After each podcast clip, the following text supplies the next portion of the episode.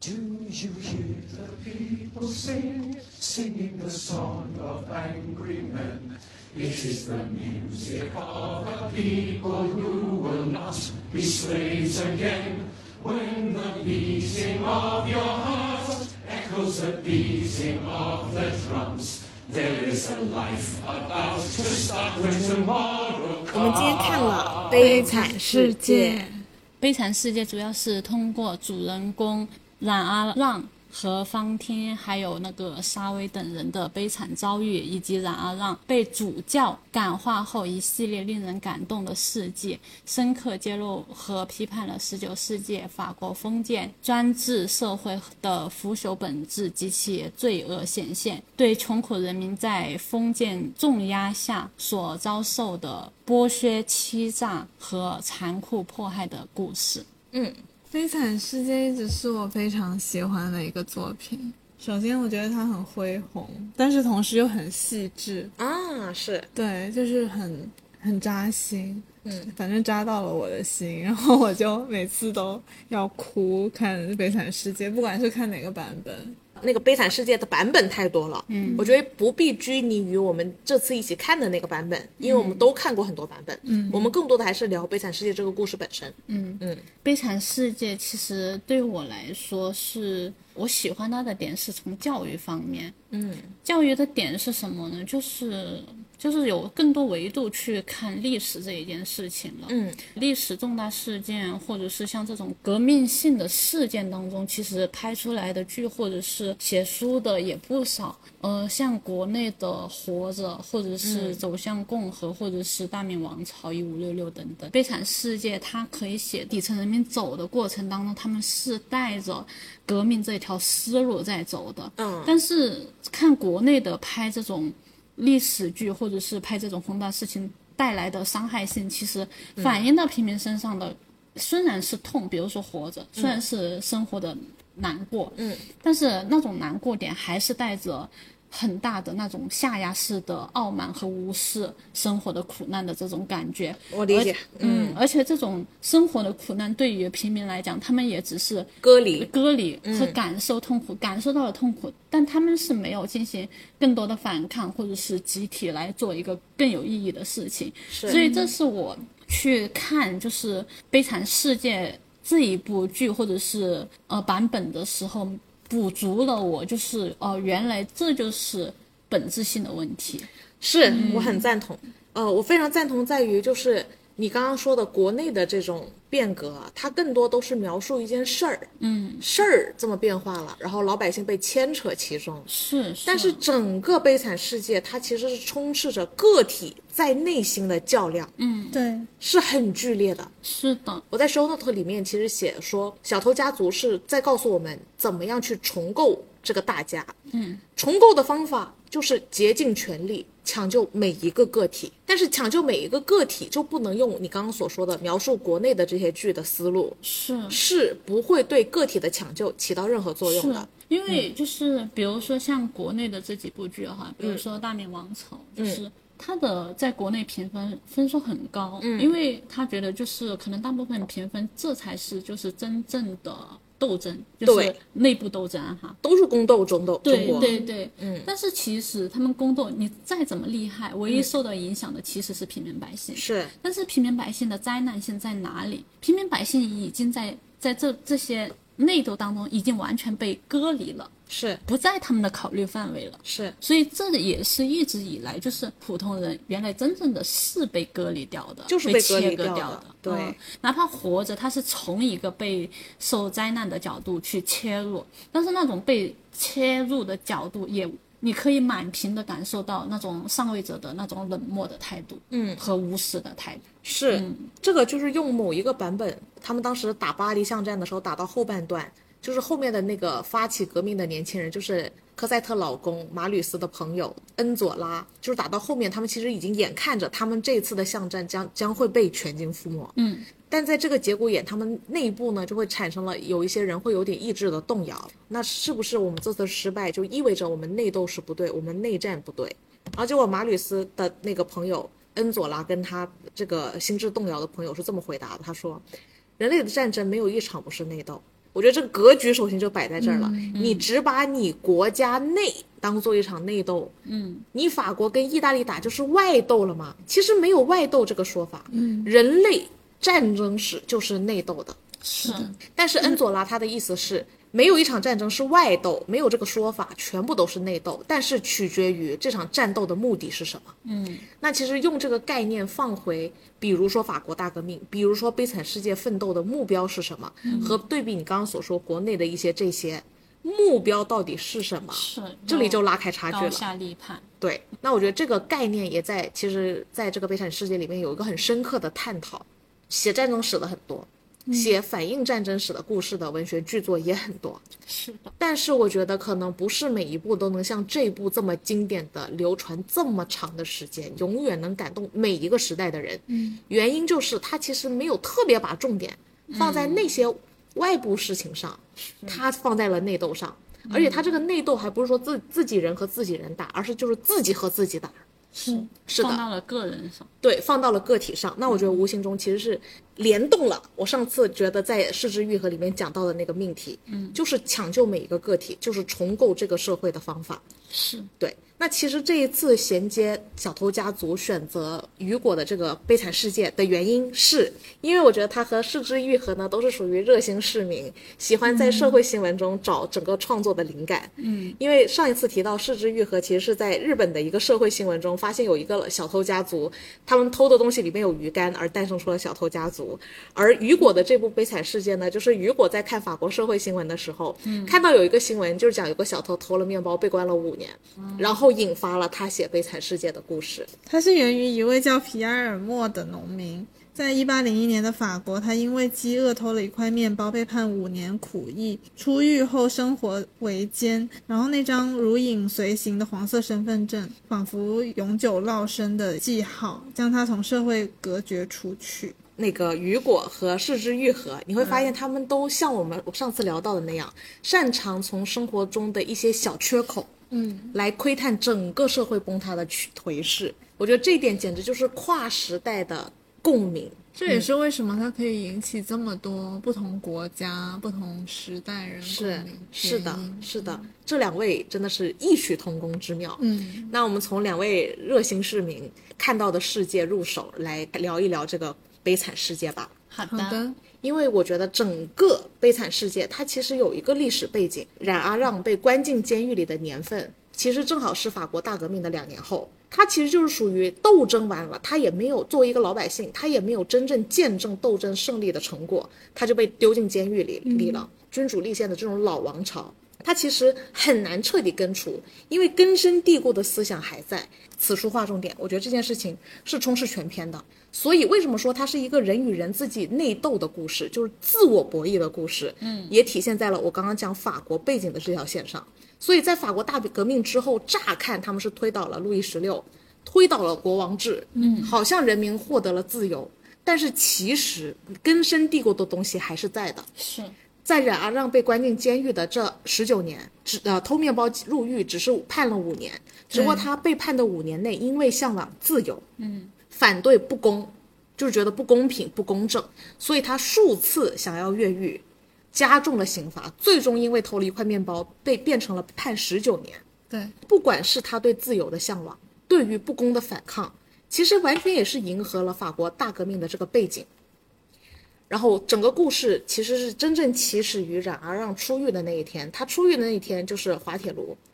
那也就是说他缺失掉的年份是法国经历了推翻路易十六，好像走向了民主，结果又被那个天之骄子拿破仑又统治了很多年，然后他也称帝了，或者说只是换汤不换药的还在，就是所谓的那些根深蒂固的东西。拿破仑滑铁卢之后，相当于他又被推翻了，在这个结果也又复辟了。嗯，所以他出狱之后的这段时光是复辟的时光，波旁王朝。对，所以他其实是经历了复辟皇权的复辟，复辟完了之后，人民又推翻了，因为大家始终没有得到自己真正内心想要的那个对于我们国家我们是谁的那个认可。嗯，推翻了之后呢，他们后来找了一个折中的方法，就是建立了一个半帝皇制的国家。但是它其实这个半半帝皇制很尴尬的，就是你一边有保皇派，一边还有贵族，一边还有资产阶级，其实还有无无产阶级的老百姓，对，多方都在要求你为他们呃多说话、多服务，因为这个时候这个半帝王你要倾向哪儿哪儿就可以得到更大的利益，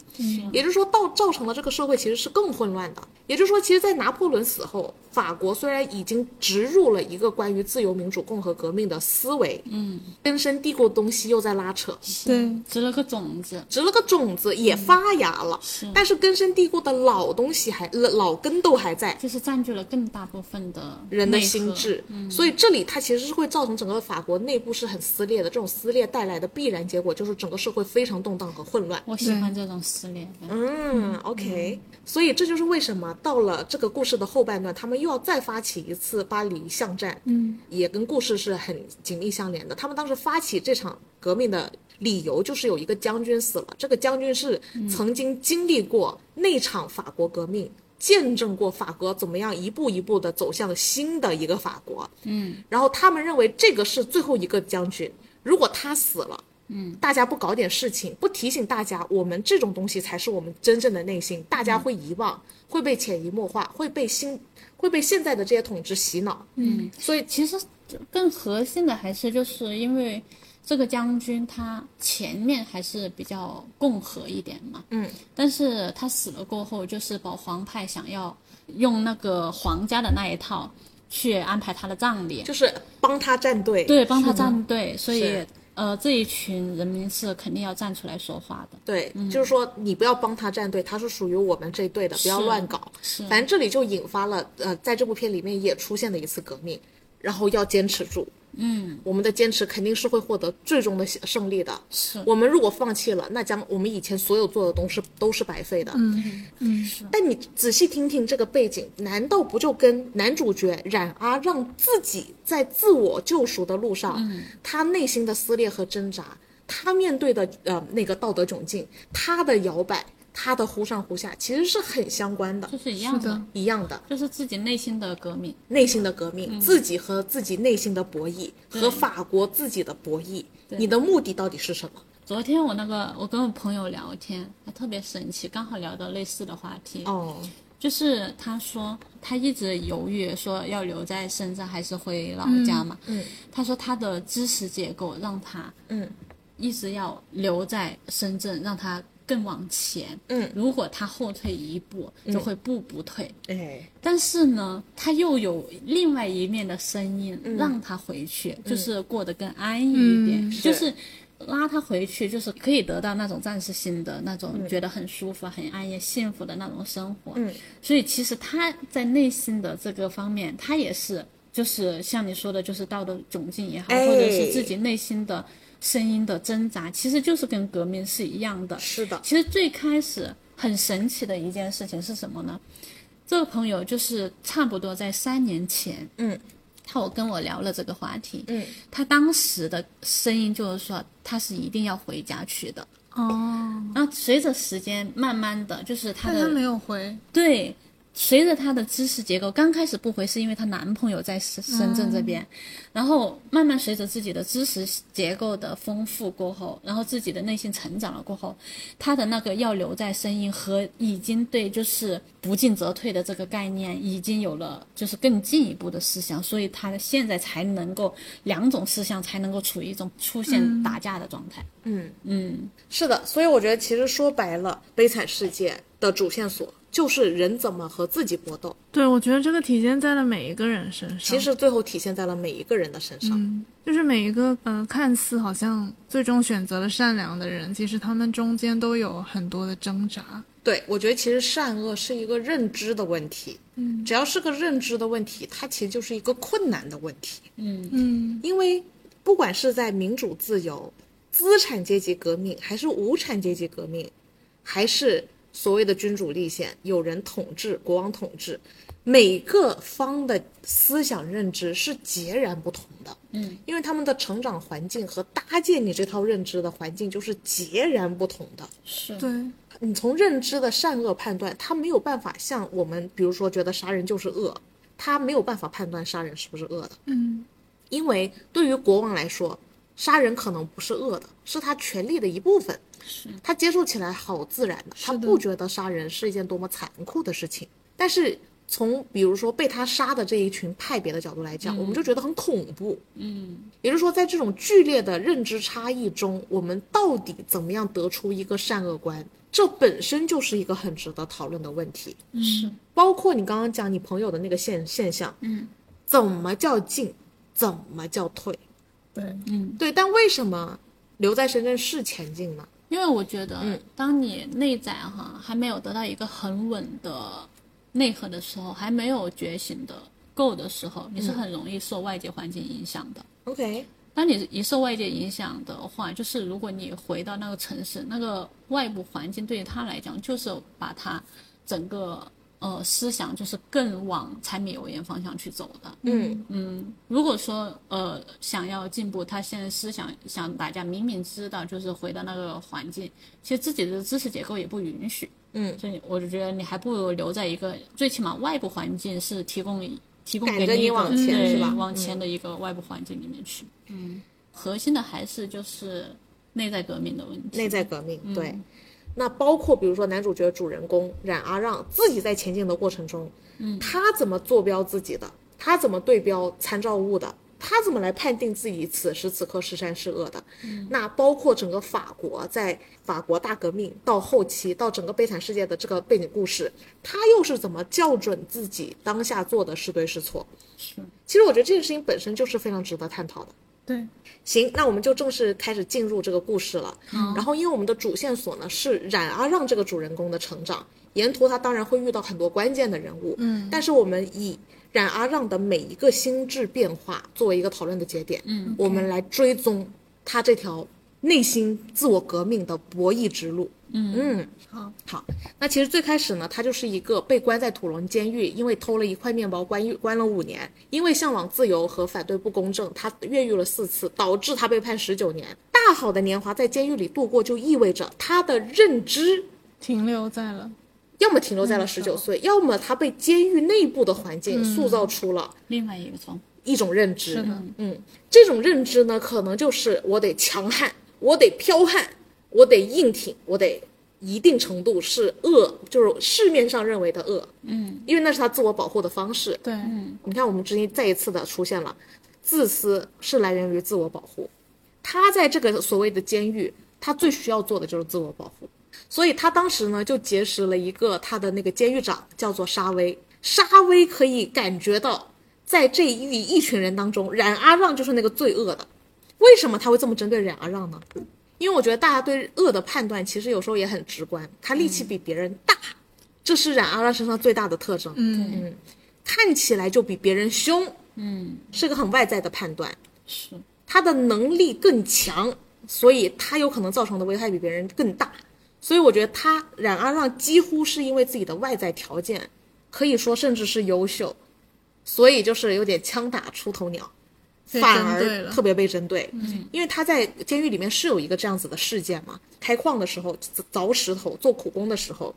他故意砸碎了一块石头，导导致整个他们的搭建的敞篷坍塌，压住了一个狱警。然后他当时呢，就借机用他强壮的身躯把那个被压住的狱警救了出来。嗯，但是这件事情看在沙威眼中，他就是故意的。对，但是冉阿让可能当时也确实真的就是故意的，他就是故意的他就是故意的，因为吻合我们刚才讲的，他说他的呃我说的就是他的认知是在这这样的环境中被建立起来的，所以他肯定会为了自己争取各尽可能可以争取的利益，对他来说还挺就是一箭双雕的，就是是既报了他想要报仇的私心，又给了他表现的机会，有机会可能可以减刑。嗯，只不过被沙威逮逮到了，识破了，但又没有具体的证据，所以你还拿他没办法。但是无形中，在沙威心中就形成了他所最开始认知到的冉阿让。怎么说呢？我觉得沙威的悲剧也是从此刻开始的，因为我觉得此刻他的认知和他对冉阿让的判断并没有什么问题，是的，很有可能是并没有什么问题的。关键是冉阿让后来的转变是他始料不及的。在这个监狱被关了十九年之后，有了这一次事件，跟他的那个监狱长沙威有了摩擦，但他也终于迎来了自己的刑满释放。但他刑满释放的同时，他被发了一张 passport，嗯，通行证。同情他那个通行证上面打下了他是坏人的烙印，打下了他是恶的烙印，有犯罪记录证明，对，判定了他的身份，他必须得带着这个烙印重新回归社会。问你明明已经给人家打上了烙印，你到底是希望这个人回归社会，还是希望他永远关在监狱里？我觉得这里是做了一个先入为主的判断的。不管是这套体制，还是在他意识的建构，还是在你给社会大众的意识建构中，你都在强化这种人与人的区隔，然后然而让他就带着这个区隔，想办法想要回到社会。但是阔别世界十九年的他，又遇上了滑铁卢战争之后的法国复辟的法国，非常混乱、各种派别斗争的法国，人心惶惶、民不聊生的法国。再加上他有这层烙印，他这一路走得相当不顺。哪怕他比别人的能力强、力量壮，嗯，派不上用场。他跟别人干一样的活，只能得别人一半的工资。嗯，然后每天过着风餐露宿，走了很远很远的路，没有酒店敢收留他，没有人呃没有正常的老板敢雇佣他，最后酒店都不愿意给他住，有钱你都住不了，饭也吃不饱，饭也吃不饱。嗯，本来想着说重新做人的他，其实并没有重新做人的机会。嗯，这一天晚上他也是无家可归，遇到了一个老妇人说：“你要不要去试下那边的神父家？”嗯，他其实是怀抱着非常大的怀疑，就去了神父家。结果这个神父呢，把他当普通人，就是完全忽视他身份的标签，甚至冉阿让，因为他那个惯性，因为他的那个认知，他也想跟教父强调一下：你看看我这张标签哦，我是恶人哦，你要收留我吗？然后那个神父却跟他说：“对我来说，你就是人。”嗯，哎，对我来说，你就是我的兄弟。对，就收留了他，忽视他这个被标签的这一面，接纳了他。你不知道我可能杀过人吗？其实只是偷面包啊。嗯，但我有可能是个杀人犯哦。你要不要再看看我这个标签？神父还是包容了。我觉得神户更多的像是他其实并不觉得这个房子是他的，嗯他觉得这个房子是世间所有人共享的公共财产。嗯，然而让他也是其中之一，房子也可以是他的，里面的粮食也可以是他他的。是我跟冉让之间的关系就是嗯平等的 brother 的嗯对关系，嗯是，这是神父的一个思呃视角。对嗯，这对冉阿让来说是第一次冲击。嗯无法理解。在他这二十年里，在他整个完整的认知被构建的这二十年里，这件事情超越了他的想象，给了他一定的冲击。嗯，但是他晚上那个贼心还是在作祟，对，因为毕竟他二十年的认知生构存植，嗯法则就这样。生存法则就是这样。嗯，所以哪怕这个神父对他那么好，他晚上就把神父家唯一值钱的餐具给他拿走了，嗯，银餐具，然后就跑了。第二天他就被抓了，通过银器判断得出是神父的东西，就把他逮到了这个神父面前。没想到神父又宽恕了他。对，然后没想到神父说。那是我送给他的东西啊！你们抓他干嘛？哦，对对对对，抓他也好，我还有两个东西他忘拿了，嗯，就是那个烛台，两个烛台，嗯，然后大家也可以发现，这两个烛台将会贯穿全篇，哪里有冉阿让，哪里就有这两个嗯烛台，对，是，呃，冉阿让就再一次的被抓，他很有可能要打回土伦监狱，再搞上十九年，他可能就出不来了，可能就一辈子了。嗯，尤其如果神父再塞他两脚，神父哎，神父当时在法国的地位也是可很能高就的是嗯嘛，终身监禁了。可能就是终身监禁了也。然后这个时候神父给了他第二波冲击，说就是我送给他的，还要再加送两个。嗯，其实神父当时在不同的版本有不同的表现，但是大概的意思就是说我用这些银器赎回了你，嗯，你不再是被打上那样标签的人，对，你要走政治的道路。对，你要走向一个不一样的道路。嗯，我我把你从恶魔那儿赎回来了，所以这也是为什么这两个烛台将会贯穿全篇，是然而让引路的明灯自我警醒的银鞭。嗯，那两个烛台就相当于从冉阿让的人生的那个生存法则的以目为目标的那个宗旨，变成了以政治为宗旨的目标了。在前面你要走这条路，你要走这条路是、嗯他每次不管，因为后续冉阿让不管到任何场景，都会先把这两个烛台放在最显眼的位置。对，他是需要不无时无刻不自我提醒，不然他其实也有很多走歪的可能性。对，嗯这对于就是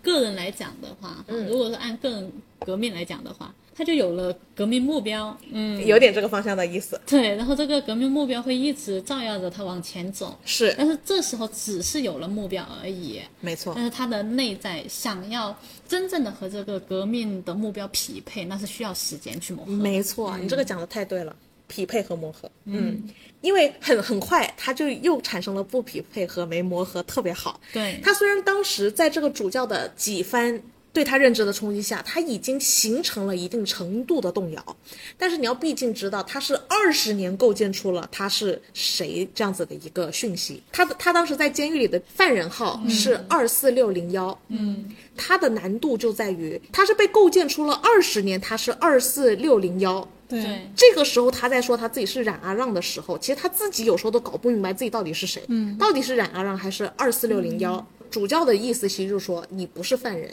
你不是二四六零幺，你就是你，你是冉阿让，你是个人。嗯，但他这波被冲击的时候，他还是游走在二四六零幺和冉阿让之间的。是，他虽然被冲击到了，但他还是很有点狗改不了吃就屎。是思想还在二四六零幺那里，对但是定了一个冉阿让的目标，哎，对对对对对，但本质的东西就是还是那样嘛。啊，对对对，嗯所以当他从呃那个教神父那里出来了之后，他沿途遇到了一个玩硬币的小孩，他居然就抢了那个小孩手上的四十苏，就一个小硬币他都不放过。对，这件事情又给他自己形成了冲击。对，是在那一瞬间，他起了那个念头，就是嗯觉得又回到了呃原本那个二四六零幺，就是是对，就是我我之前赚钱这么不容易，我做了是这么多事儿，然后拿人家一半钱，然后现在我看到了这个四十苏，我觉得、我应该要的，对嗯对这是我这也是我应得的，这应该是我应得我的。觉得他不需要起念，他现在的本质就是那样子。他有一种惯性是对，吗？然后拿了过后，啊，我的目标是这个做一个是正直的人，对我做错了，是对，才反应过来。是因为蛮多电影里面是忽略掉了这一幕的，但是在那个英剧版，它是放大了这一幕，我嗯觉得还处理的挺好的。就是当他偷了那个小孩的四十苏，他本来就想这样过去，因为他当年反正就是偷面包的嘛对。他整个二四六零幺的自我认知就是你就是偷东西的人，嗯，抢东西的人抢，你就是二四六零幺，我哪有什么不对呢？很匹配我的身份呢、结果他在抢完了之后，突然之间远方响起了教堂的钟声，嗯，然后他整个人就有种。对结合刚才神父对他的一系列操作和他自己，就连小孩子的钱都不放过，他在想他到底是谁？嗯，我甘于做这个被人认定为二四六零幺的犯人吗？你们怎么看待他这一刻的转变？为什么不是从神父那里就开始大彻大悟，而是非得到这个小男孩这儿才有一个明确的决定？你是明确的决定是什么？我要成为冉阿让，我不要再做二四六零幺了。就是光靠神父给他那两盏灯，嗯，还不够，非得要有这个小孩偷硬币、抢人家硬币这件事情，才完成了最终的确认。我觉得，因为神父他毕竟是当时的一个算是特权阶嗯层，啊对， ，good point，在一个特权阶层跟你讲这些的时候，你会觉得说他大发慈悲，他很善心，但是我不确定我能不能真的这样子活下去，就是我能不能真的以以这种方式，嗯，这样子去生活。然后到小男孩的这里，其实是给了他那种冲击感，因为也是底层的底层的人民，哦然后。人家也特别，这就是这四十苏，所以对于他来说，对于冉阿让来说是很珍贵的四十苏，但是对于小男孩来说也是很珍贵的。嗯嗯，然后这个时候他再去抢人家的东西的时候，对他的冲击力是更大的。嗯，我觉得我比较赞同这种说法，因为他在那个跟前面跟那个主教对话的时候，嗯，他是这样跟主教说的，他说你从来没有感受过我的痛苦，凭什么就是拿一个这这样完美的人设安在我的身上？嗯，就是不经他人苦，莫劝他人善的这个这种味道。嗯，但何不是食肉糜？ 对对，就是但是这一个小男孩，他同样也是是在这个社会层面挣扎的一个人物。嗯，前面我的那个偷拿，就感觉是拿的有点理所当然了，但是我现在拿的是我变成了剥削他的对阶层，剥削嗯他的那一个人物了。是，这个时候他再去品味比他上一层的教父却没有剥削他，是他这回才嗯能理解到，其实是，我觉得在此时此刻啊，他其实是有一个认知，他当年进监狱前可不是这样的，他怎么从监狱出来了之后就能变成剥削别人的人了呢？当年还只嗯是头，是因为实在吃不上饭，他现在手里有一筐银器，是吃得上饭的呀。因为监狱里面就是很弱肉很强食嗯嗯对弱肉强食、就是存在很大的剥削者，对就是那种监狱呃监狱管理者和被监狱的人，就是是典型的两方面，一个是强制的剥削，另外一个就是强制的被剥削。是，所以他领悟到的那个是呃心态发生转变的那一刻是在于，如果我再剥削别人的位置，我能不能选择不剥削别人？就像那个神父一样，嗯，就不像我现在对这个小男孩这样。这一刻形成了他一个跟自我对话的过程，不能只是简单的引领成神要叫他向善，而是他确实领悟到了有善如何从善？对，嗯什么叫做剥削？嗯，什么叫做帮助？因为我觉得这里有个很好的概念，就是我们之前一直在讲相对剥削感嘛。嗯，如果一个人长期生活在很恶的环境，他连善的模样都没有见没过。见过，当他见到善的时候，很陌生的我，其实是很陌生的我，他甚至还会说善良的那个人是不是傻？嗯，是不是贱？嗯，你这不是给别人机会吗？是的，他连善是什么模样他都没见过，他反应不过来。所以当神父对他展露出善的时候，他虽然受冲击，嗯，但他不确定的那是什么东西，不认识。对，也就是说，我们一直在讨论相对剥夺感，其实我觉得这一次也要讨论一下，就是相对幸福感了。其实这两者都不好认知的。相对剥夺感现在比较好认知的原因是我们拥有过被拿掉，嗯，这很明确。但是如果我不曾拥有过的东西，你要硬给到我，其实也是不好接受的。是或者说，你要让一个人从恶走向善，你不先让他瞧瞧善的模样，他连模仿都不知道怎么模仿。嗯，没有母子可走啊。那也就是说，我觉得整个社会的有有一个循环反应，就是说恶滋生恶，嗯，恶又培育了恶，嗯，如果没有一个人可以站出来砸住，大家将永远不知道善是什么模样。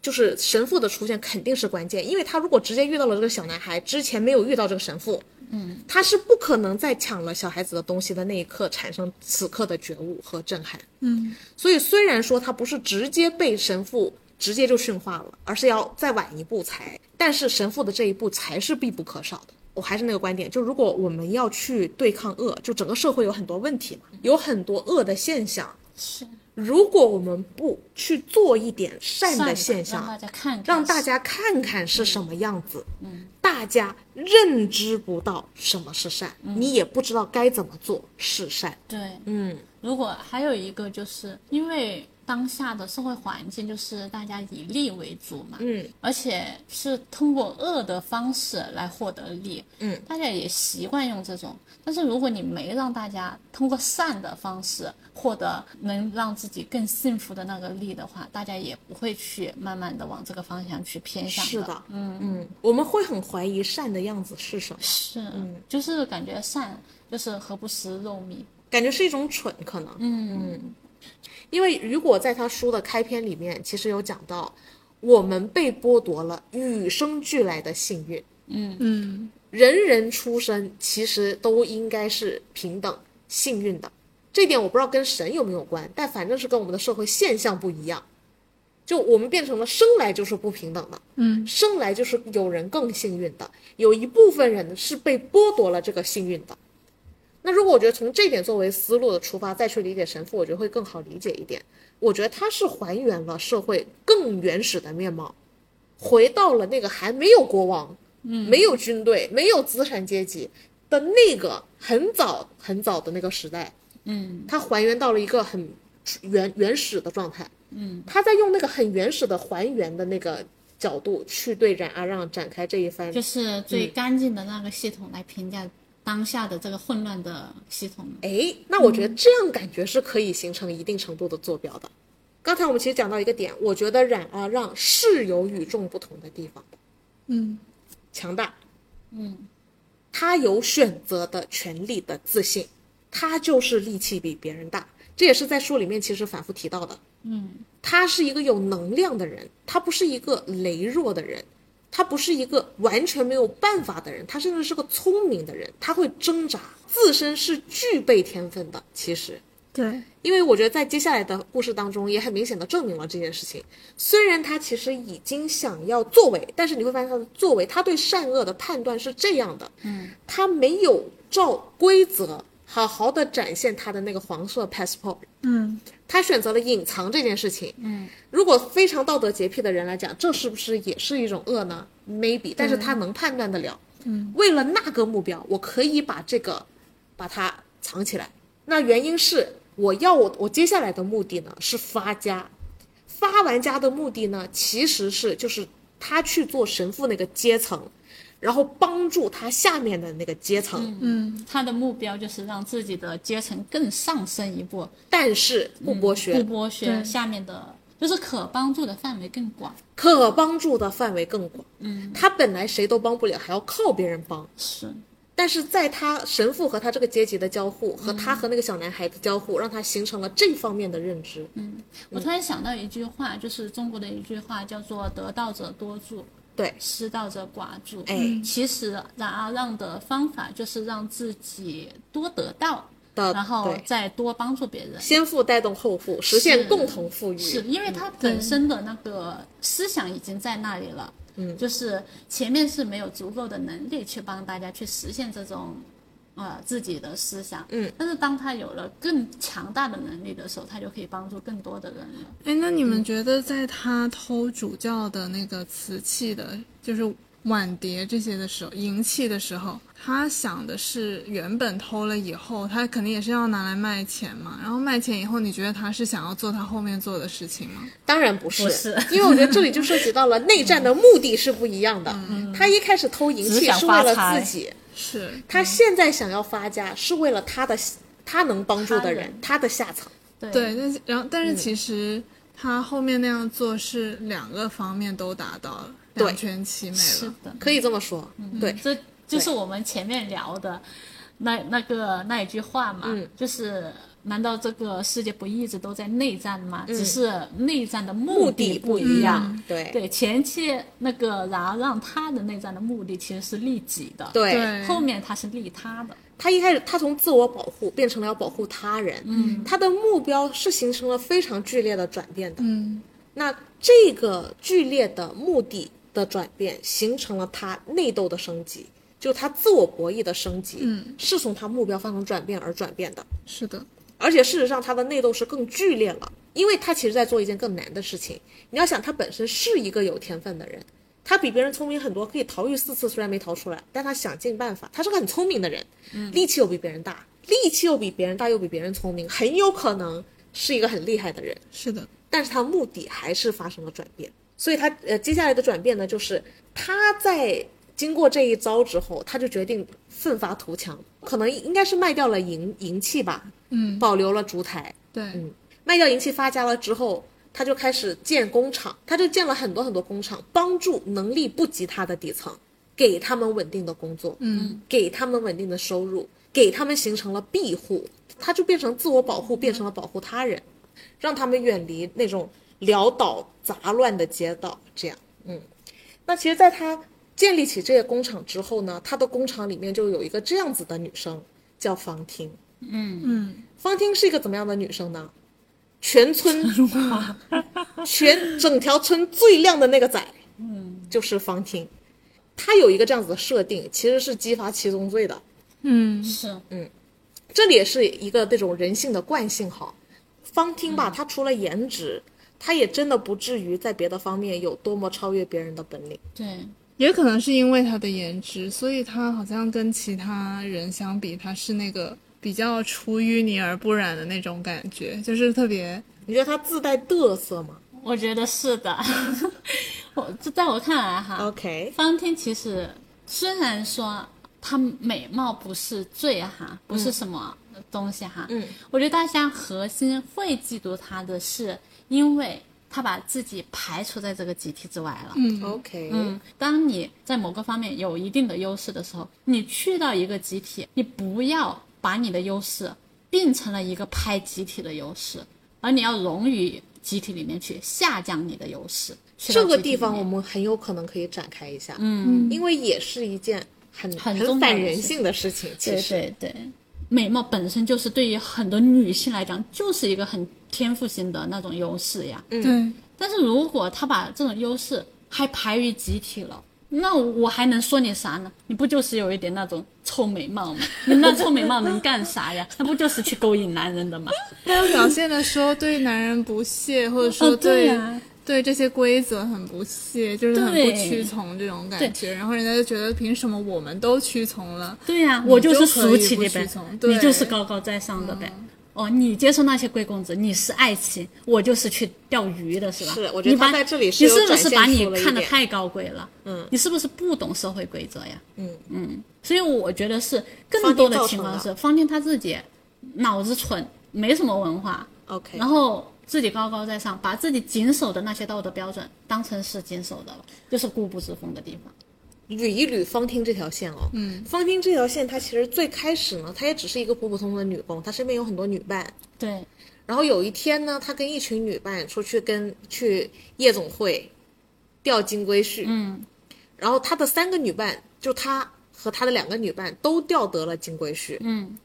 然后并且她的两个女伴是更有经验的人，对呀、就告告诫过就她，很明显，就是说我们是就是来钓的，嗯我们你就是不来要玩谈的，感情，你不要谈感情。对嗯可能受的教育不多，但受不到教育更多的教育，也是悲惨世界悲惨的地方。对呀、就是底层、嗯底没有层的那知个识思想对思想的那个狭狭隘的地狭方隘的地方。嗯然后，所以他当时就别人都没有谈感情，他谈了感情，嗯是所以还生下了孩子，嗯还对这个孩子和这个男人怀抱呃巨大的幻想。然后，直到这个东窗事发，男人消失，她就变成了个单身母亲。她这个时候，她其实已经没有了那种我觉得我自己长得漂亮的傲慢了。对，是所以当他到冉阿让的工厂的时候，嗯我觉得他的态度并不是我觉得我自己长得漂亮的，他当然不觉当得然自己长得漂亮，他这个时候是觉得自己有一个孩子，很麻而烦。哦要跟对别人保持距离。但是你这样想，跟别人看到的是不一样的呀。没有，他当时这样想的原因是，嗯其实就跟我们现在这个时代内卷一样嘛。超超说，三十二岁以上的都不能找工作了，哪怕一切都很适配，嗯，因为他会考虑到你在工作中的时间是不是比别人短。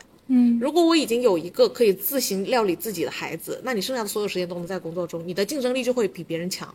其实他就是方汀身上的这个问题啊，嗯，他到了我们这个年代，嗯，依旧存在呀。对呀、是的其嗯实说白了，就是方天这种类型，就相当于是，比如说在事态动荡的时候哈，或者是时时代变迁的时候，它是第一波受那个时代变迁影响力最大的一波人。嗯，就是第一波经不起扛的人。嗯嗯，首先他们有能力自保。嗯，如果没有能力自保，他只会堕落下去，一堕落再堕落，堕落堕落到一种底线的时候，嗯，他就是被这个时代遗弃掉的。那就是方天的故事，基对本上，就是方婷，她嗯身边的姐妹是都了解，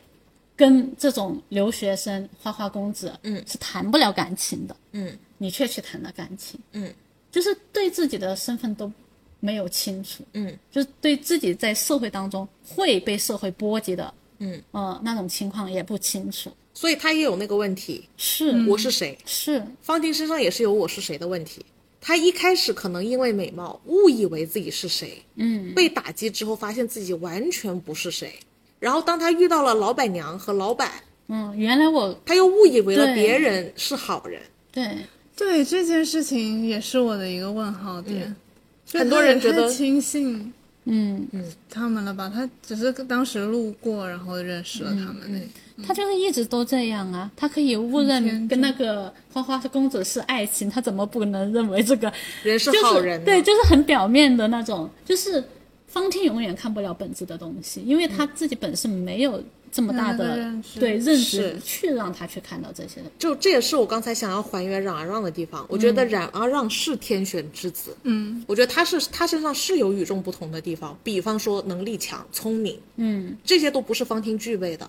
冉阿让能成长到能带领别人、保保护别人、改变别人，方汀其实是如果你不给他足够的培养，他是成长不到这样的程度的。哪怕他遇到了一个好人，比如说是冉阿让，嗯是或者神父，是，你看他、他遇到了冉阿让啊，嗯但是他一切的问题都归咎于冉阿旺啊，，对，他从来不找自己问题，因为他诶没有点能这力个去方意向识自己没的有问题，没有能力意识到，对，他只因为他就比如说他刚开始就是他把自己的爱情依托于花花公子，嗯他把自己的孩子依托于，嗯，他从来没依靠过自己，我觉得这里呢，就也是在影射法国了，嗯因为我觉得法国就是这个冉阿让，嗯它其实是有点那么特殊的东西的，比如说那个启蒙革命是在这儿，嗯，这直接导致了法国革命的大爆发，它是第一个走向民主、第一个推翻国王的国家，而且走得非常快，而且走的比别人坚决和狠，很极致，嗯很极嗯快致。很多，发现没有？他从差不多差不多是从嗯一七七一几年这个阶段性，一七，嗯嗯人权人权宣言，嗯对，人是，权宣言好像是一六，反正就是确实很早，然嗯后也就这么带动全世界。对，处于一个在自己的这个基础已经打好了的基础上，会哺育了全世界往这个方向去是发展，嗯是的，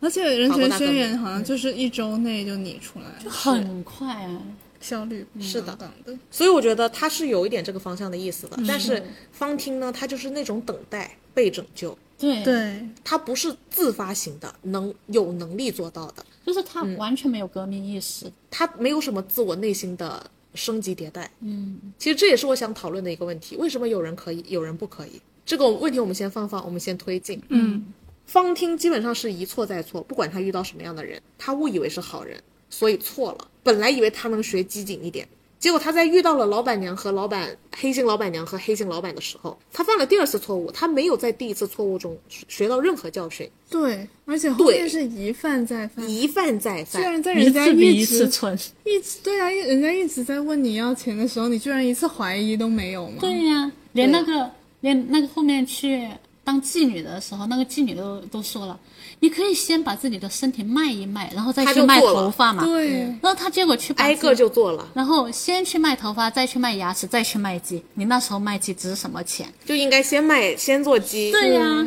不是 吧？不而且是从就是那个从他的 成人人家和的那角个度的角度来来讲讲嘛是显得特别蠢，对不对？嗯，所以我感觉，就是嗯，可能对于他来说，他就是能不卖身就不卖身，所以他要献身。他也是从头到尾他都是有这那样嗯个。ego 在，他就是那个道道德洁癖，对就是把对对自己的爱情和那个道德的一面放得非常非常对，高。就是就像人家要解雇他的时候，他也是因为先顶撞别人，对然后真的要解雇他，他又说求求我你，怎么样都行，怎么怎么样，对啊对，就是就这种就会，然后用自己的孩子来，绑架别人，是道德绑架。嗯是吧？所以我们看方汀这个人也是挺被人诟病的。其实，嗯这里呢，我就想先 Q 一下在电视剧版的一个结尾，嗯，在那个英剧版的结尾的最后一幕，其实我是非常喜欢的。嗯，虽然有了一个冉阿让，但并没有写形成更大型的连锁反应。最后有两个小乞丐在路边，请帮帮嗯依我然是，在请帮帮乞我讨，依旧没有人伸出援手。对，这就个是说社会没有变化。这社会没有变化，嗯，就真正的革命是没有完成的，对，因为在方汀这一路上，他遇到的全是坏人，哪怕有个冉阿让，还就是因为冉阿让出了一点意外，在方汀问题上，嗯，导致了方汀反向的也成为了冉阿让一次巨大的挫折，嗯，更具体的道德审判嘛，更具体的道德审判，嗯，这一段我觉得也是很妙的，因为它掺杂了两条线，嗯，因为我们刚刚讲完方汀这条线，方汀就是在经历了呃想钓金龟婿，以为那个男人会爱我一辈子，给他生了孩子，发现那个人只是玩玩，那个人走了，然后他就没办法，只好自己抱着孩子单亲妈妈找工作，结果他因为担心内卷的问题，怕自己没有。职场竞争力，嗯，所以只好托付自己的孩子给到了一个黑心店的老板和老板娘，他后来发现是黑心，他当时以为他们是好人，结果在完成了这个之后，进了冉阿让的工厂工作，他又隐瞒了自己有孩子的这个事情。嗯，他的思路和冉阿让思路不一样。其实他当时如果直接告诉冉阿让，冉阿让非非但不会责怪他，还会帮他嘛，对不对？嗯。但是偏偏他自己内心又担忧内卷，自己的认知也就在那了。你说他平常挺蠢的嘛，怎么现在好像又有点聪明，然后又聪明反被聪明误，没有啊，就持续的蠢是吧？对啊，他没就是有，他没有办法，他没有办法知道冉阿让是一个就是这么崇高的就人。是他他了解的这个社会的程度，一直是他自己的那个范围内啊、颅内的幻想对呀是不是？OK，那么轻易的相信了老板娘，嗯，为什么又不相信冉阿让呢？他对职场职场的认知和嗯那个还是有点险恶的。对，他觉得 OK 职场环境还是有剥削的阶层，他认为那个黑心老板娘反而是平行的。嗯，然后他曾经被骗的是他上层的阶层。因为他去那个老板娘那里，老板娘介绍就是，哎呀，我丈夫是救了什么上将之类的呀。嗯对，然后也看表面看，就是那个，呃，老板娘对那两个孩子好像都挺 nice 的，就看这种表面现象。然后对于职场这个认知、也是是惯性的，对，也是他对根其深蒂他固地的嗯方的那种固定认知。剥削阶层和被剥削阶层，他觉得自己作为被剥削阶层，他哪能想到自己遇到了一个不剥削的老板嘞？嗯，他其实从他的角度来讲，确实也可以理解。可以理解，然后，所以这里就是方汀这条线，在冉阿让因为保护了很多平民百姓嘛，所以群众基础特别好，名声特别高，他要当市长。然后与此同时，那边的沙威就是曾经在他土伦监狱的监狱长，在前面那个章节跟他留下过。不愉快的那个监狱长，嗯、也随着他的晋升跑到了这座城市当警察，对，嗯景都警督他是特地去拜访市长的，市长，然后就发现了他是冉阿让，直到看到了冉阿让用当年在监狱里用背翘起那块石头救了一个老百姓的这个场面之洪后，荒之力。 发现这个洪荒之力和这张熟悉的脸，你以为你变变样子，我就认不出你是当年的二四六零幺吗？嗯，他其实认出来了他是谁对。是，毕竟我被二十年制霸的回忆控制着，所以冉阿让同时也很明确的察觉到了沙 威 那死去的回忆又回来了。对，又来攻击 我，对，所以冉阿让其实当时心智是有点心神不宁的，因为有一个人在他努力做冉阿让的时候，一直在提醒他是二零四二四六零幺嗯24601，这个人就是沙威，结果这个人就是同时出现在了跟他一座城市，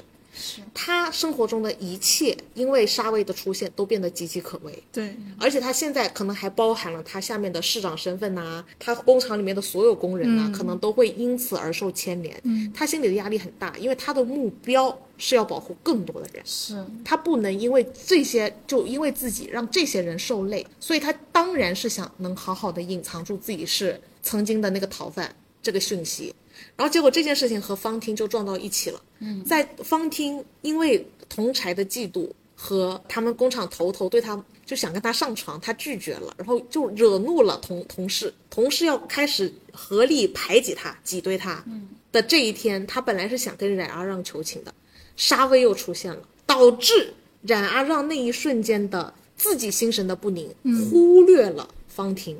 的求救。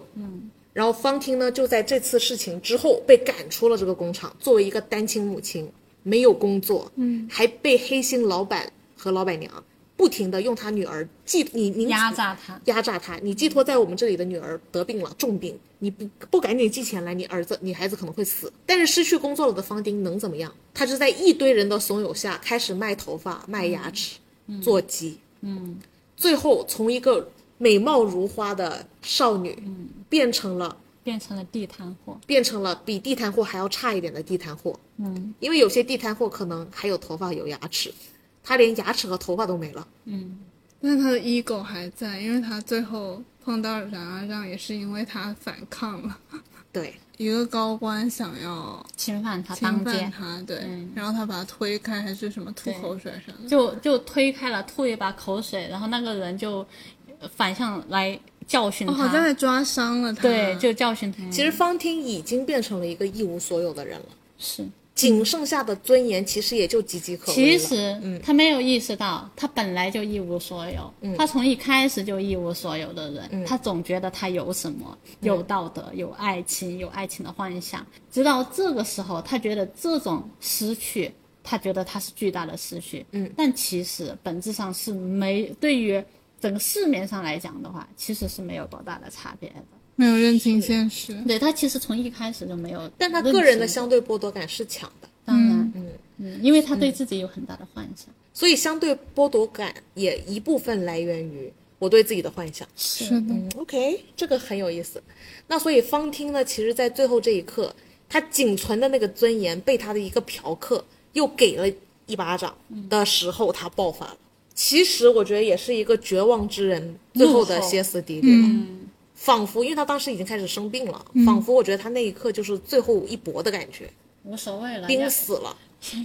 要死就一起死，万次差不多是算这了个方向的感觉啊、嗯，所以他当时爆发了，这件事情就闹大了，沙威就来了，沙威就来了，冉阿让也出现了。冉阿让非常惊讶的发现，原来这个方汀，这个流落街头、连一般地摊货都比不上的妓女，居然是他工厂里本来那个如花似玉的女工。女工，嗯，这件事情给冉阿让向善的心造成了一次巨大的创伤。对，但还没完，在冉阿让这一番的内心挣扎里，因为沙威已经发现他是冉阿让了，并且告发了他，还告诉了他我告发了你。对，但是这里又出现了一个小插曲，就是法院那边说，沙威你肯定搞错了，因为我们抓到了真正的冉阿让。对，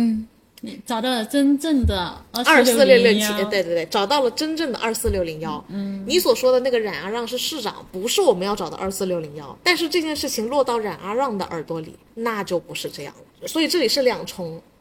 道德窘境。所以他对方婷说：“我会对你负责，接下来你的一切交给我。嗯，我要重新保护，把你保护起来，弥补我犯下的错误，包括你的女儿，我也会去帮忙。嗯，你说要我怎么做？要把你女儿接过来是吗？没问题，我现在就去接。结果就在现在要去接的时候，被抓了的假的二四六零幺也要开始被审判，道德窘境来了，怎么选？怎么选？嗯，你们怎么看冉阿让的选择和他内心的挣扎？我觉得这时候他选的其实还是自我身份上的是，审判的。其实还是因为这这一段我自己内心也很挣扎。你挣扎的点是什么？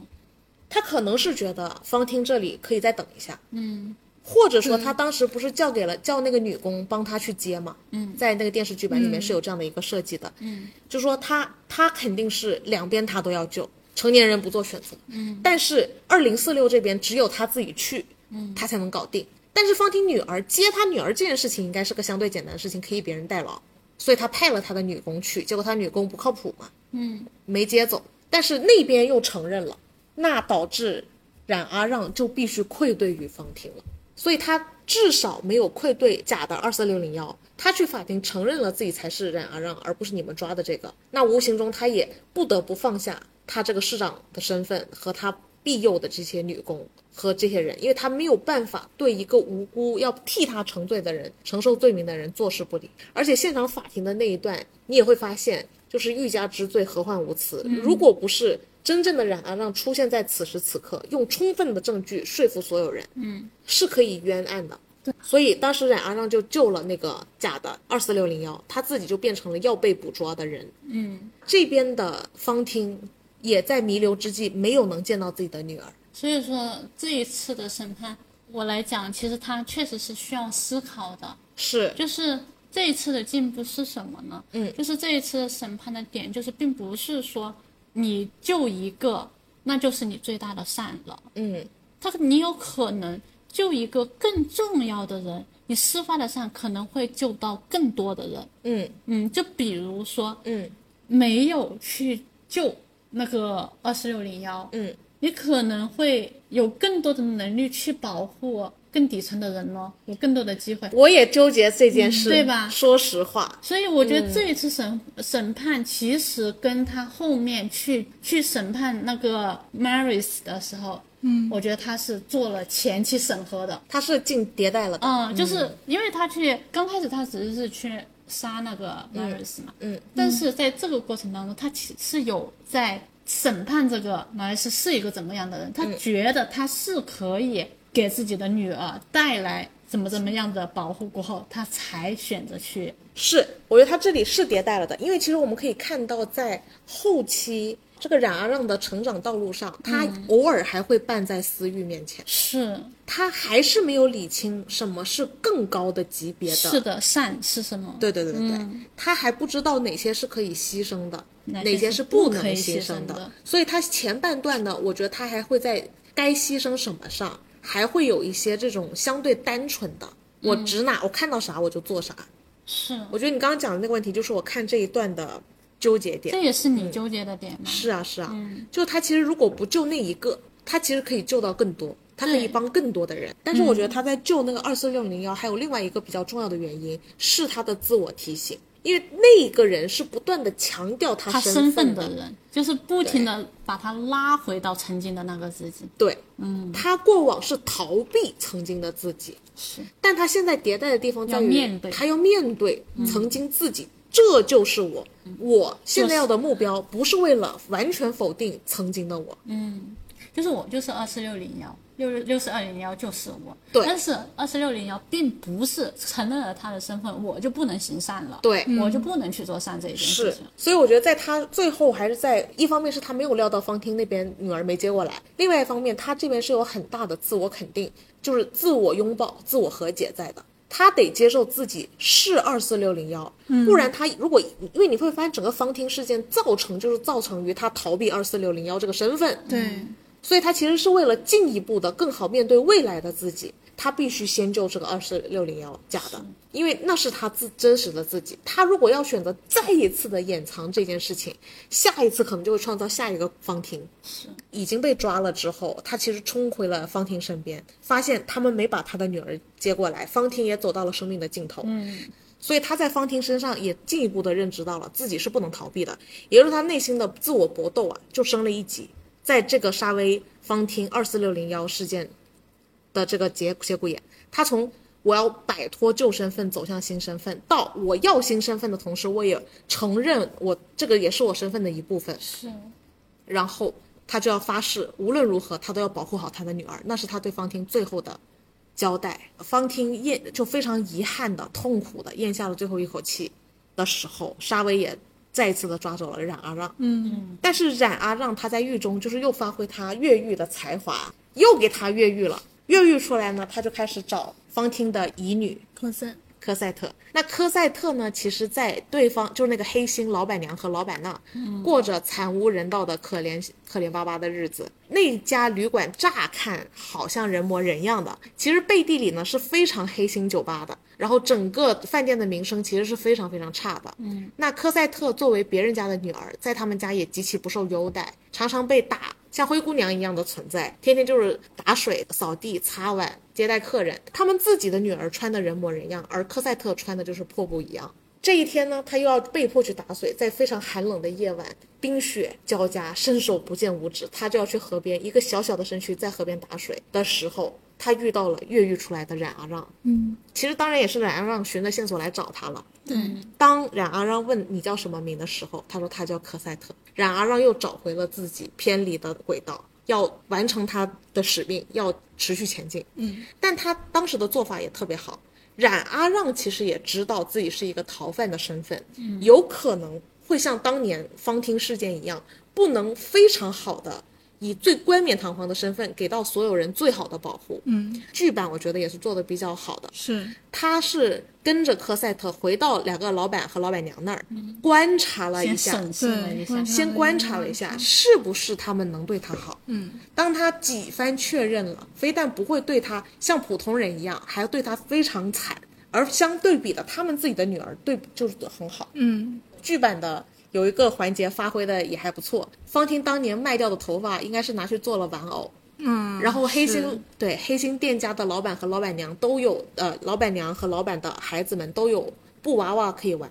但是科赛特没有，所以冉阿让去买布偶的地方买了布偶给这个小女孩科赛特，用的头发应该是她妈妈方婷的头发。冉阿让的几番观察后，确认这两个老板娘和老板不可能对科赛特视如己出，对他一点都不好，决心带走他，哪怕要承受一定的风险，因为他毕竟还有一个逃犯的身份。但是他也意识到了这件事情没法假手于人，因为他当年想叫他的那个女工啊，帮他抱方婷女儿过来，想假手于人的时候失败了。嗯，所以他也意识到，我得靠自己去对这个小女孩好。赎走了之后，他们当时还有几波，就是呃，黑心老板娘和老板想要讹他钱，讹失败了之后才好不容易带走的。但是在讹失败了这一次之后呢，也引发了沙威的关注，然后沙威也借此发现这是一家黑店。于是也抄了这家黑店的家。那这个黑店也没落了，老板和老板娘这一家呢也流落街头，过着很颓废的生活。嗯，但是一定程度上也很像罪有应得。做了这件事情之后，他当然就是要努力的想办法保护这个女孩，但是沙威也在追杀他。在沙威追杀他的过程中，他又再一次的逃进了一个修道院。嗯，我觉得这次修道院是冉阿让这这条这条艰难的赎罪之路、动摇之路上的第二次警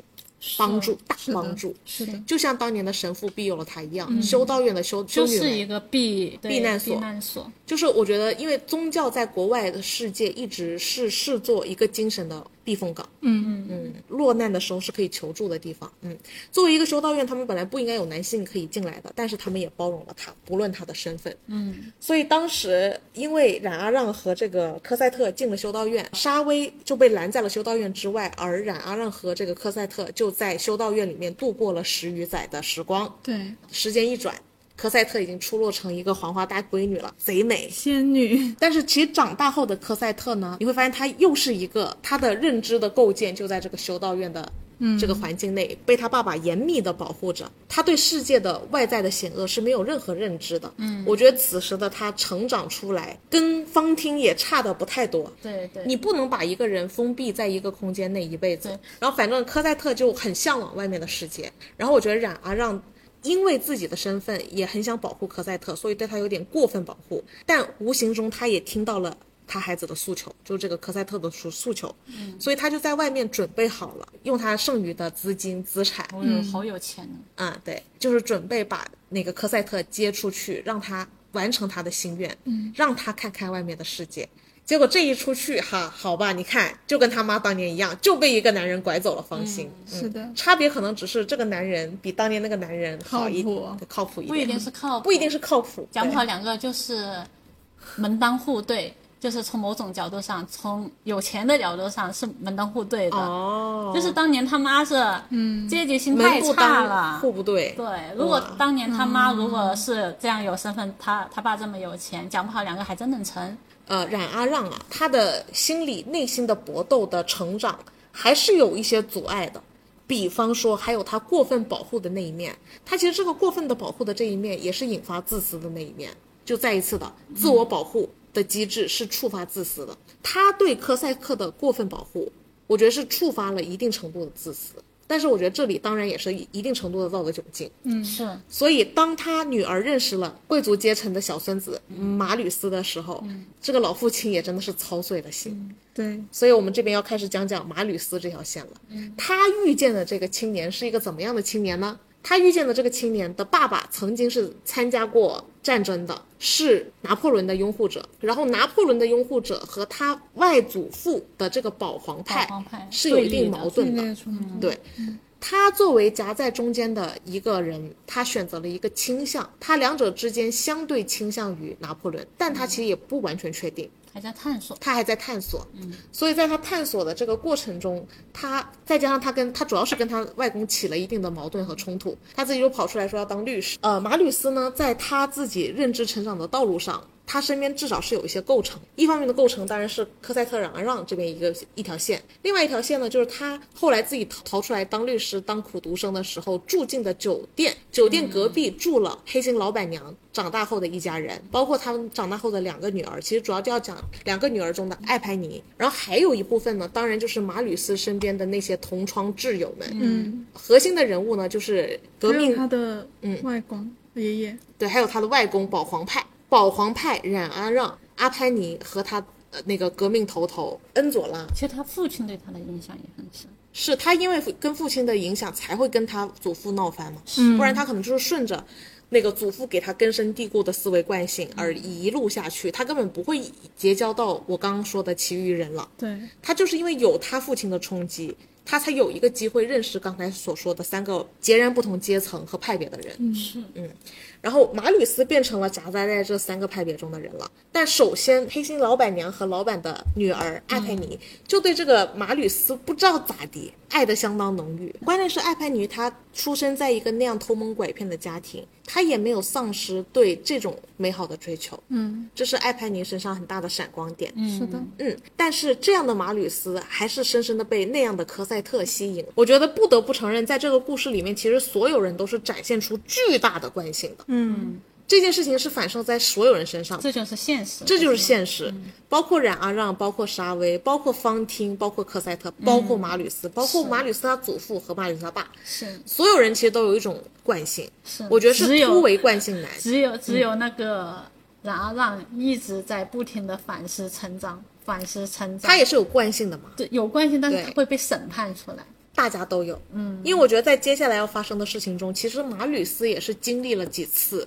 审判的，是几波，嗯就接下来的这波成长是马吕斯和冉阿让共同和科赛特三个人共同的成长，嗯对，嗯，因为这个时候就是要爆发我们刚刚其实已经呃大概提到的那次革命，是就是最后一个将军，那个将军死了。法国人民要利用这个将军的葬礼，让大家想起我们法国人革命的荣光。嗯，所以就借由这次葬礼，发动了一次巴黎革命。嗯，然后又开始巴黎著名的巷战，老百姓和军队打的故事又开始了。有几个事情在发生，一方面就是马吕斯和科赛特已经开始幽会了。科赛特他爸因为担心这种战乱，担心沙威，担心这担心那儿，所以他们想要换一个地方住。但是马吕斯不知道，于是科赛特留了一封信给那个马吕斯，但这封信被艾潘尼先捡到了。艾潘尼捡到了之后，他其实是一开始还是有一些自己的惯性，比如说嫉妒啊。对，他他先是藏好了这还是封以信自，己的爱为主嘛？刚对开对始对对对。马吕斯误以为科赛特消失在他生命中了，很嗯颓废，决定去参战。这一刻，我们对马吕斯是没有办法有任何认可的感觉，就是一种摆烂。但是我觉得接下来马吕斯的他就转是变，想去送死，他有一点这个方向的有意一思。点，有一点，是没你了，我活不了啊！他可能最开始是，但是随着这个战事的升级，嗯，他的态度其实也发生了升当级。然，如果他还不升级，那也是一个挺冷漠的人。没错，因为他的升级跟冉阿让的转变也是形成关系的。因为当时冉阿让已经发现了科赛特和这个马吕斯幽会，那个冉阿让心中几乎觉得这个男人会抢走自己最心爱的宝贝，嗯，所以他当时打算去战场上找到这个马吕斯，是想干掉他的。过分保护自己的科赛特，其实也是为了保护自己的幸福。是的，所以想对马吕斯动这个手。是的但是他后来见到了马吕斯，在他心中，到底对他进行了哪些说服，让他认可了马吕马吕斯这个女婿呢？一开始的时候，就是马吕斯是怀抱着比较颓废的态度在战斗。但是随着战事的升级，越来越多的人倒下，包括他的好朋友恩佐拉也在劝那些有家室的，其实如果明确要付出生命，你应该走了。嗯，在经过这一系列的劝说之后，他还是选择留下来了。原因是他不会放下朋友。嗯，冉阿让第一个看到的是这个男的还是讲义气的，不是只是纯为了一己私欲。嗯，一系列的混乱的枪战中，阿拍尼因为对他的爱帮他挡了一子弹，死在了他面前。死前就把科赛特的信递交给了马吕斯。这一刻，马吕斯其实已经知道科赛特还活着，并且在哪里等他。是的，他其实完全可以丢下战场上的所有人和科赛特求婚之类的，从此幸福生活。但是他没这么做选择，他留在了战场上，他的自己兄弟还在战斗。可以说他加入战争之初是颓废的，但是随着战事的升级，他的认知也在加深，渐渐地意识到这场革命为的是什么。同时，在他拿到了科赛特的信之后，他也没有选择离场。在那个电视剧版有这样的一个安排，那个小男孩去前面捡子弹的时候被打死了。在电视剧版是这个马吕斯去救去的救话他，救的他。那这件事情也看在了冉阿让的眼里，嗯，那就相当于是从几个层面得到了冉阿让的认可，嗯，他不是一个自私的人，对，他是一个勇敢的人，他是一个能认知升级的人，他是一个进步的人，他一定会对科赛特好，就像他连一个不认识的小孩死在他面前他都会去，冒着枪林弹雨，他都会去救。这在那个冉阿让心中已经形成了他是一个高尚的灵魂的转印象转变，认可了他。并且冉阿让在这里还做了一个巨大的自我升级，就是说不是为了我自己的幸福，而是为了这些后代的幸福，比我个人的幸福重要的多。是所以从此刻，他就从上战场要杀马吕斯，转变成要救马吕斯了。哦，他的好朋友为了革命最后牺牲了。马吕斯其实几乎要死，但是因为冉阿让抵达战场，通过他强壮的身躯，通过地下河道运走了马吕斯，救下了马吕斯他的女婿。那个冉阿让扛着马吕斯在地下道里遇到了黑心老板，因为他已经生活的沦落至此了，也很颓废，也曾经被抓进监狱，也逃狱出来。他以为冉阿让是要杀一个人，嗯，所以他认为你和我就一样恶心，我们都是同样的底层，所以我可以给你通行。然后当他把马吕斯救出那个下水道，上来就遇到了沙威，沙威当时用枪指着他，说：“你必须跟我走，你不跟我走，我现在就把你枪毙。”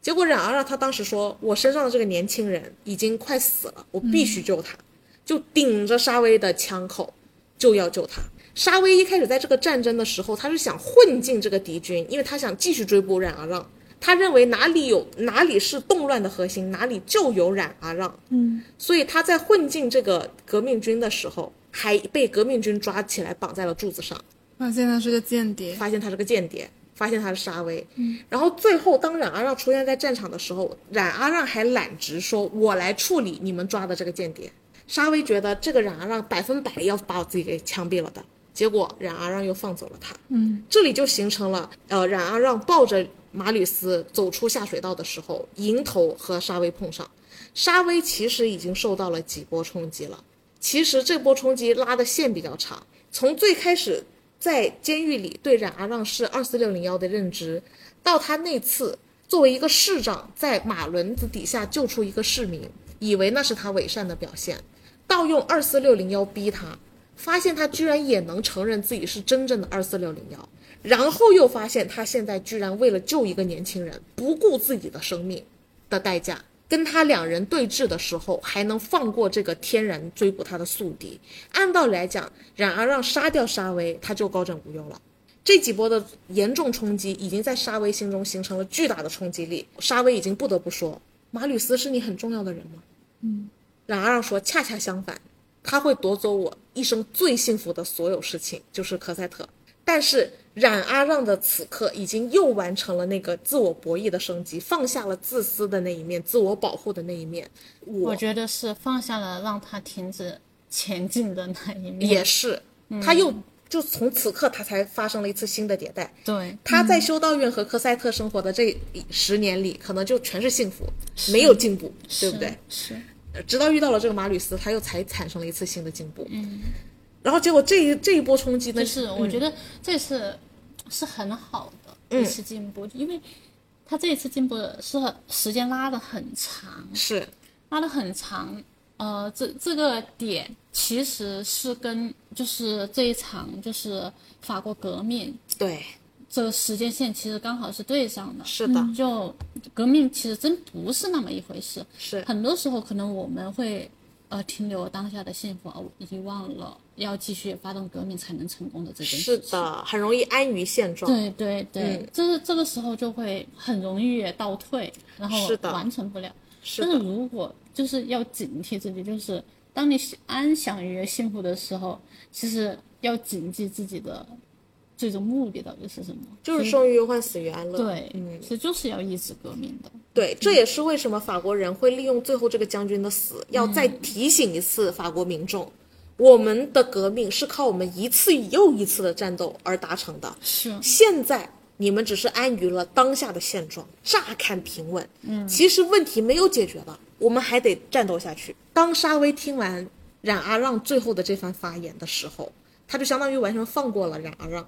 然后冉阿让就救活了马吕斯。马吕斯后来就当然在他祖父家也形成了和解，但是那头的沙威在看到了冉阿让这一系列的转变，他选择了自杀。是的，你们怎么看待沙威这个角色？ 在我看来，沙威啊，嗯，我觉得他是旧时代法律的奴隶，嗯，对，就是他所谓的对与错、善与恶，嗯，只不过说是当下法律制定的那个条条框框，他去实行的那一个人，嗯，而且他会一直呃实践，知行，对，但是新时代来了，嗯，对吧？新时代新的大家要维护的东西，嗯是在发生改变的。嗯，他刚开始受到这个法律受到侵犯的时候，他是肯定没办法意识得到，对，他原会来惯性去抵对御惯性觉得我我才是为了大家好的这个正确的法律，是我是法律啊，我是为了帮助大家去。实现平等的，去实现等等之类的，是你这个就是来破坏这些秩序的，是，他会发现哦，原来你做的这些，比我看到的好像是对更多人是实现实施了善意的。嗯，我的善其实是没有普及到底层人民去的。嗯，我审判旧旧时代的法律是对普通的底层人民是没有保护性的，比如说那个方听，方听，比如说冉让，他们就是底层人民的。啊嗯最开始，他们的法律是不普及于他的，嗯，不对不对他们善的。就是我觉得他特别像那个、嗯那个路易十六，是个好人，但嗯是必须得死。它随着时代的进步，它的好是成了一种腐朽的。对，你在维护你那种，你只会是腐朽的东西。对，我觉得他自己内心是承受了很多很大的冲击的，就是一开始他所理解的善就是这些法律制度，然后后面在跟冉啊让不断的这种对峙对决的过程中，他发现了原来善是有另外一种维度，然后他对他也看到了这些活生生的人，因为因为在以前他可能觉得这些底层的。百姓，他可能有一些就是他们就是恶的，嗯他就觉得，对他就是恶的，就是可怜之人必有可恨之处。对他做错了事情，他就该得到惩对，罚。他们嗯他们不值得法律保护。对的，那难道他不能不要选择死，转换成类似冉啊让这样去保护更多的人吗？那他又没有办法割舍，就说就是他觉得他自己的那个责任，他身为一个警督的嗯那个责任是在那里。如果如果他继续下去的话，他没有办法继续以他的这套准则来去工作，他破坏了自己的那套。他可以不做警察这份工作啊，他也可以做类似冉啊让这样子的工作啊，他可以跟冉啊让合伙保护更多的人呢、不过我觉得沙威这个更多的是象征意义，我觉 OK，得它象征意义象征着一个时代的腐朽，它必须死去，而并不是冉阿，而并不是沙威这个人必须死去。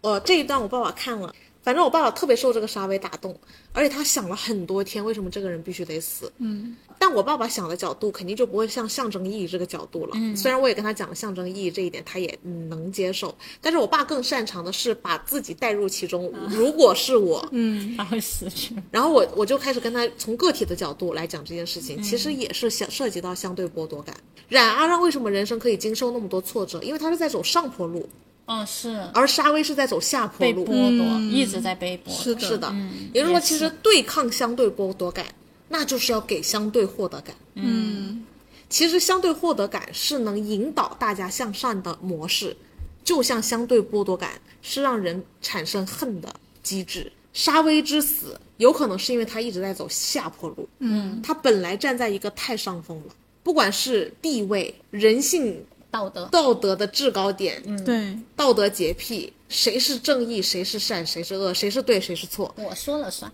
当他遇见冉阿让的每一天，他都在走下坡路失，控嗯了。失控了。而冉冉阿让呢，他是从最底层往上爬，他每一天都在获得，嗯，每天都在进步。每一天都在进步，他的心理的道德的意识的觉醒的认知上，他是不断增加的，而不是像那个沙威是不断的被剥剥夺的。他太非此即彼了， OK，就是这个可能是体制上的非此即彼哈、啊嗯嗯嗯，要么是我对，要么是你错，嗯，对吧？不存在就是我们两个对中的间值这个东西，就是你你说当过路易十六。他还能跟老百姓站在一条街上穿同一个裤腿来讨饭吗？我觉得是可以的呀。 OK 但是就是他当时他没有足够的智慧，让他想象去不到，嗯对他本人来说，可能是没宁有办法死去想象。对可，能宁死。对，那你看，我觉得这种宁死不就是沙威吗？是啊，那你会发现马吕斯他本来也是一个惯性很强的人呐、保皇派。他外公在那个电视剧版不是一直在教他拿破仑是傻逼，你爸是傻逼，啊、你是很优秀的，但他还是能受他爸对他的关注触动，还是能形成一一次思想上的突围，而不是就是一条路走到黑的那种。嗯，它跟沙威的差别是什么呢？我觉得是在爱推动的。我觉得天性就是，呃，传统关系当中那种父爱母爱，所以他还会去想要更多的接近他爸爸。而嗯且我觉得一开始他小的时候，他那个时候已经有一点点认知了，然后他是知道他爸想要过来找他，要去要看他，但是是被他爷爷阻止了这件事啊，外公阻止了这件事情，嗯所以他是知道说他爸是爱他的，嗯嗯，但是沙威没有，他出生在监狱里，对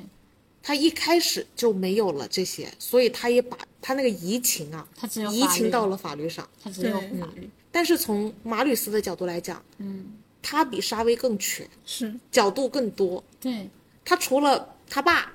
他其实还有一群好朋友，对，身边还有个艾潘尼和他家那种，他身边的选择很多，他更全。他是就的他就是有更更多那个蓝莓之夜的钥匙。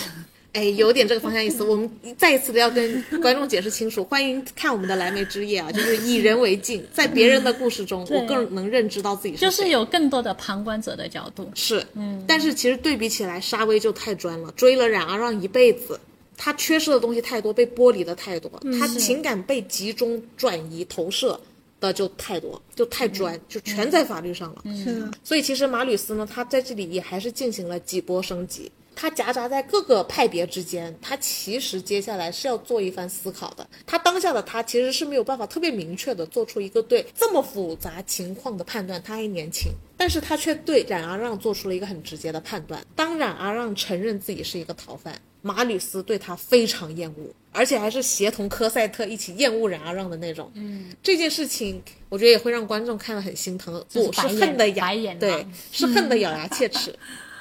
很多 UP 主对于马吕斯的意见就是来源于这一刻。呃，大家对马吕斯真的很苛刻，你不知道他是一个出生在那样的环境里。如果说冉阿让被二十年的监狱生活建构成那样，嗯，他其实已经被二十年的这种建构了这样的思维，建构了这样的思维。你要他突然能够理跨解阶层，对，跨他这么多阶他理层，解一个无产阶级其实是很难的超一件底事层对，从罪犯出身，就他的惯性不允许。嗯，但是再一次的，马吕斯的设置就是这样，他有惯性，他也会反思，有点笨拙，但是他有更全的空间。是，所以我觉得这也是冉阿让这边在为他提供的彼此升级，但是也嗯可以承认自己的可以惯犯性错，，嗯，可以犯错，对，但是嗯啊、知道错，哎，马上改，所以你总感觉他又当又立的那种。对，但可能这就是他进步性的那一面了，嗯也是冉阿让看看中的那一面吧。对，确实也没选错人嘛，说明冉阿让。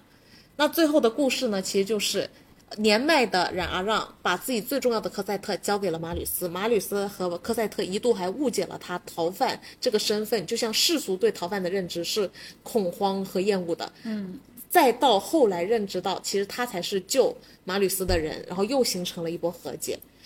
那我觉得这个故事的到这个时间节点为止，这个所谓的悲惨世界，还是挺悲惨的。但是因为有冉阿让的崛起，嗯，影响到了比如说马吕斯最后这一刻的转变，就是说你哪怕是个坏人，我也要给你机会，嗯，我也要给你一定程度的帮助。在电视剧版，它没有完全完结，这是我觉得电视剧版我我我会比较推荐大家看，因为它最后还有一幕，就是有两个小孩小孩儿儿像乞丐一样坐在路边，跟路人说：“可不可以帮帮我？可不可以帮帮我？”结果周围走过的还是非常冷漠的人。这个世界依然没有变。怎么说呢？冉阿让在他非常不容易的一生，起点非常低，而且还是在一个悲惨世界的世道下，嗯，他自己的突围，我觉得已经倾尽了他个人的全力，嗯。其实每一次的转变都多少有点不容易，嗯，而且还会造成一些遗憾，但是他也咬着牙，一步一步的再往上走，再往上迭代，最后他做成了一个相对无私的人，懂得奉献。他虽然一开始已经有了这个目标，但不能完全做到，还是以优先自我认可为主了，还是以自己的幸福为主了。嗯，那到最后他又完成了这一步的迭代。嗯，他从一个自私自利的狂徒，嗯，一点一点一点转成变到为了了一个无私奉献的人，对中间有很大的一个路程，对，需要一点一点的去走，是的。嗯，一次一次的遇到很多困难，是的， 是的，整个法国就是这样嘛。对，他能推倒皇那个当年的国王，嗯，他能在一次又一次的复辟和各式各样枭雄的裹挟下，一次又一次的革命。所以我常常说，法国真正的英雄不是拿破仑，就是每一个法国个体，嗯，每一个个体的崛起是导致了法国能诞生出民主自由，对，是个体的崛起，是巴黎的象征法。国的内核就是革命。法国的内核是革命。我觉得导演为什么在片尾要加这一段的原因，是因为当代，嗯，我们好像又需要一场革命，需要让我们大家想想，为什么路路边还有人求救，我们却没有人伸出援手？哎，就回到那种小家跟大家的问题。是，其实目标性还是那一句话，目标不一样。嗯，他们是利我，维护我的权，嗯，别人是为他人的权利，哎，这个就是很明显。因为明显的冉阿让和整个法国大革命的那对些人，内核是为了大别家人嗯的权益。为了大家，对不是为了我小家，对，因为因为因为每一个人站起来的都是为了整个法国。是每一个个体组成了对社会，对，说白了，他们如果他们的保皇党没有退，保皇党所做的任何事还是为了保自己的权和是那个贵族要保的还是自己的权利。是，嗯，所以真正的英雄就是法国人民自己的意识觉醒，是没了，这部法国大革命就讲完了。是这个悲惨世界也讲了。如果大家能意形成这个意识觉醒，对个体有认知，嗯，其实这件事情就是很简单了，其实就自然而然解决的一就件事，自然而然解决了。然后大家也能获得自己内心的自驱的动力，自我博弈、自我迭代，是然后并且还会延展，对，嗯，帮助别人，不冷漠的对待别人，尽可能的在自己的力所能及的范围内能帮助，这些事情都会迎刃而解。是行，那我们今天先聊到这儿啦， OK。好的好，那我们今天先到这里啦， 拜嗯拜拜拜拜。